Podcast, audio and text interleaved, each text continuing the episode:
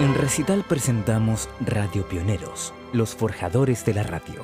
Las historias de quienes hicieron la radio en el mundo, relatadas en una serie de 13 capítulos, los cuales son emitidos diariamente a través de Radio Recital.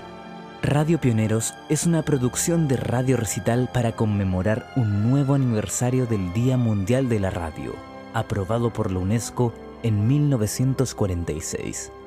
Radio Pioneros, en Radio Recital.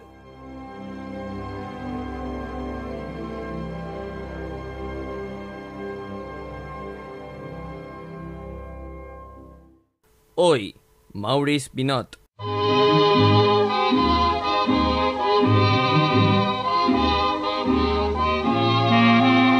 Maurice Binot no es uno de los nombres más destacados cuando hablamos de radio. Sin embargo, su importancia histórica no es menor, debido a que fue el primero en leer boletines de radio en el mundo. Para comenzar a hablar de Maurice Binot, debemos trasladarnos imaginariamente al año 1888, en París, distrito número 11 de la ciudad.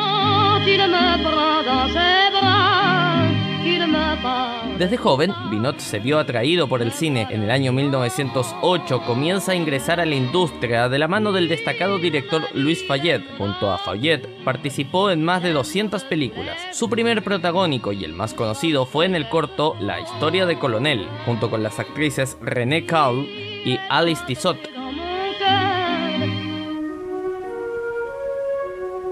En 1913, Maurice Binot contrae matrimonio con la actriz Martine Lagrange, quien desarrolló su carrera exclusivamente en la época del cine mudo de la mano de Louis Fayette. En 1914, con el estallido de la Primera Guerra Mundial, Binot comienza a trabajar en radio.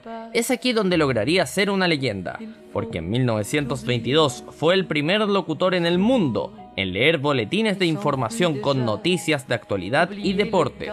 Los boletines eran diariamente emitidos a través de la radioemisora Radiola y la agencia de noticias Havas.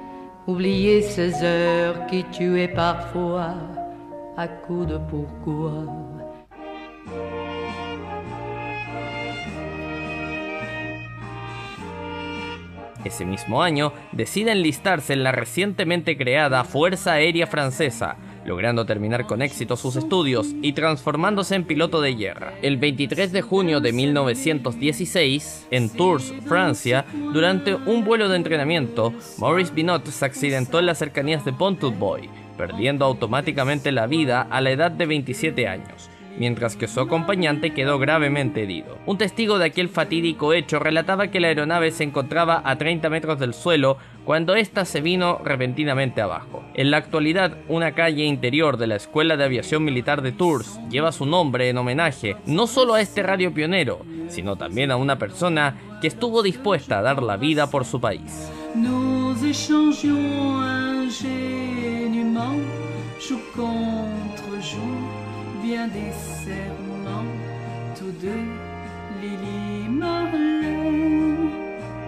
Esto fue un nuevo capítulo de Radio Pioneros, los forjadores de la radio, una producción de Radio Recital, donde vive la buena música.